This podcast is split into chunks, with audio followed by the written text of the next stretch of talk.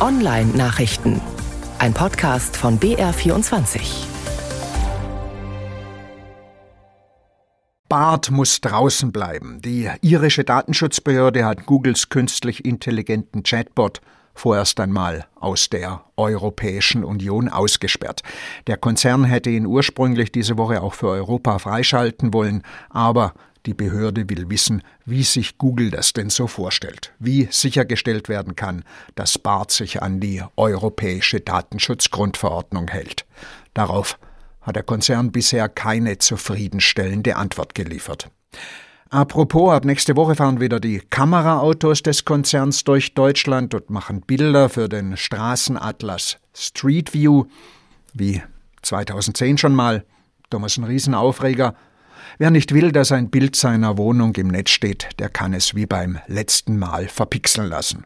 Geht direkt in Street View im Browser oder in der App, die drei Punkte und dann Problem melden, muss man dazu anklicken. Google ist ja einer von den Big Five, den Konzernen, denen mehr oder weniger das Internet gehört und die deshalb unter verschärfter Beobachtung durch die EU-Kommission und das deutsche Bundeskartellamt stehen.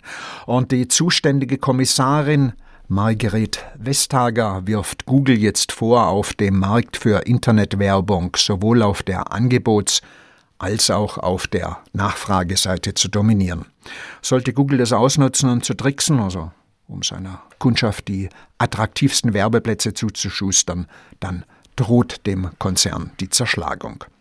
Im deutschen Gesundheitswesen steckt der Wurm, beziehungsweise der eine oder andere Trojaner. Die Cyberangriffe hören nicht auf. Jetzt hat es die medizinischen Dienste von Niedersachsen und Bremen erwischt. Das sind die Ärzte, die Pflegebedürftigkeit und Reha-Maßnahmen begutachten. Da geht derzeit per Mail oder Telefon gar nichts. Forensiker quasi die Spuse, wie man sie aus Krimis kennt, die schauen jetzt nach, ob Patientendaten weggekommen sind. Beim Angriff auf die allgemeinen Ortskrankenkassen letzte Woche, da war das nicht der Fall. Da sind nach bisherigen Erkenntnissen keine personenbezogenen Daten kopiert worden.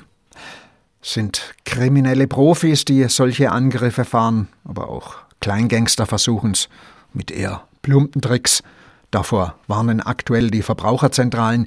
Die Betrüger verschicken Mails, in denen steht, man würde mehrere hundert Euro vom Gesundheitsministerium erstattet bekommen und solle dazu eine Kopie seines Personalausweises schicken. Darf man nicht. Die Gauner gehen sonst mit der Ausweiskopie zum Shoppen und man selbst kriegt die Rechnung.